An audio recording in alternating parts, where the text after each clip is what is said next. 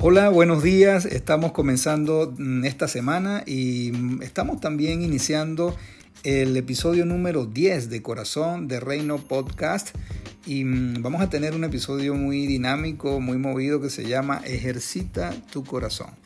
Y lo que motiva pues que la reflexión de este tema es eh, el impacto tan grave pues de las enfermedades cardiovasculares a nivel mundial.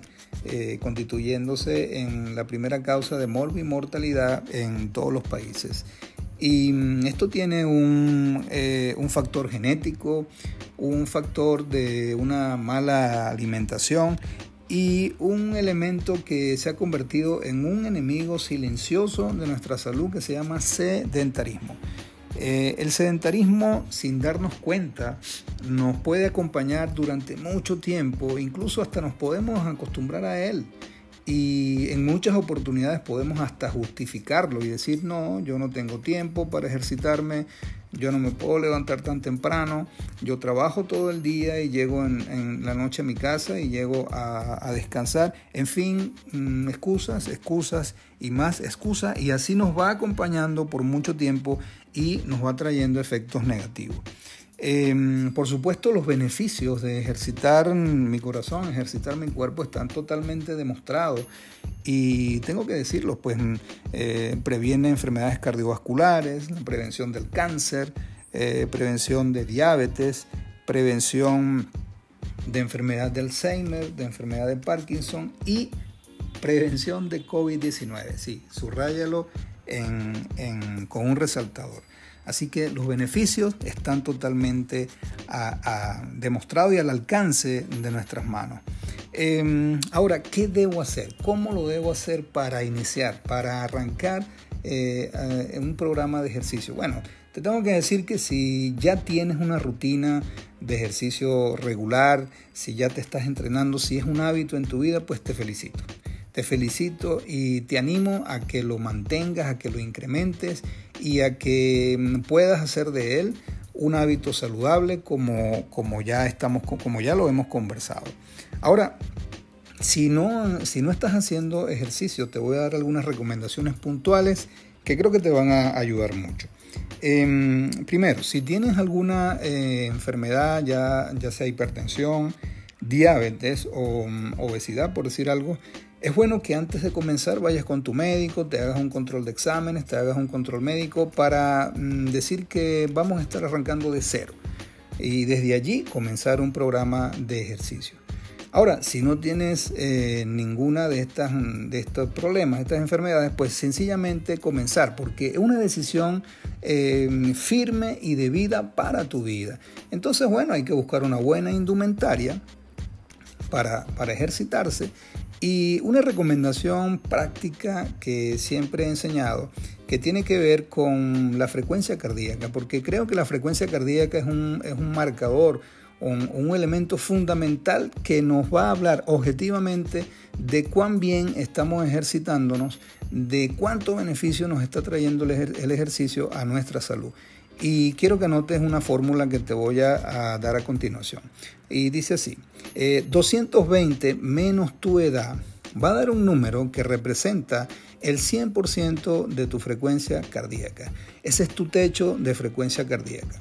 A ese 100%, con una sencilla regla de 3, eh, le, vamos a, mm, le vamos a calcular el 85%, el 75% y el 65%. Cuando ya comiences a, ejercitarte, a caminar o a hacer natación o a, montar bicicleta, pues em, mm, si tienes un reloj de estos que pulsómetro o sencillamente un reloj de estos que cuenta los segundos, pues vas a medir en un momento dado tu frecuencia cardíaca en un minuto. Vas a contar tus latidos en un minuto y lo ideal, lo ideal para comenzar es que tu frecuencia eh, se mantenga entre el 65 y el 75. A medida que te vayas, que vayas aumentando la intensidad, la regularidad y, mm, de, tu ejercicio, pues mm, vas a ir ubicándote entre el 75 y el 85%. Y ya cuando seas un superatleta, pues vas a estar eh, entre el 85 y el 100%.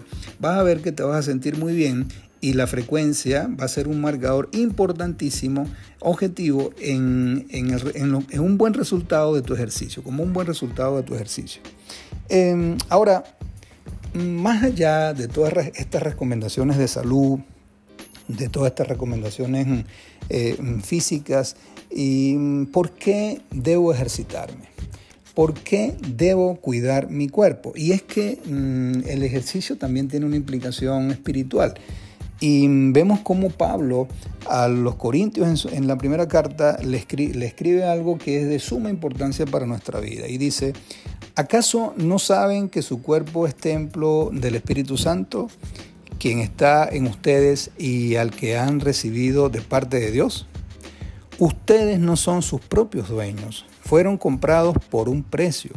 Por tanto, honren con su cuerpo a Dios hermoso y poderoso. Y podemos ir, ir resumiendo, ir concluyendo con las siguientes eh, anotaciones. Eh, tu cuerpo es un templo que hay que cuidar, porque Dios habita en él. No es nuestro, es algo que se me ha prestado. Por tanto, cada vez que mm, yo lo alimento bien, cada vez que lo ejercito, cada vez que, mm, que eh, lo descanso bien, estoy mm, honrando a Dios, estoy agradando a Dios. Em, es importante saber eso. Cada vez que, invierto en salud en mi propio cuerpo, yo agrado a Dios. Es una manera de agradar a Dios. Así que, como te dije al principio, que íbamos a tener un, un episodio muy movido, pues estamos llegando al final de él. Y te animo a que insistas y persistas en ejercitarte, porque sé que te va a traer muchos beneficios. Eh, recuerda, somos Corazón de Reino, arroba corazón piso bajo mm, de Reino en Instagram. Eh, y de nuevo te invito a que esto lo puedas compartir uno a uno con tus contactos, porque sé que va a ser de mucha motivación y edificación. Que tengas una, una semana extraordinaria. Un gran abrazo.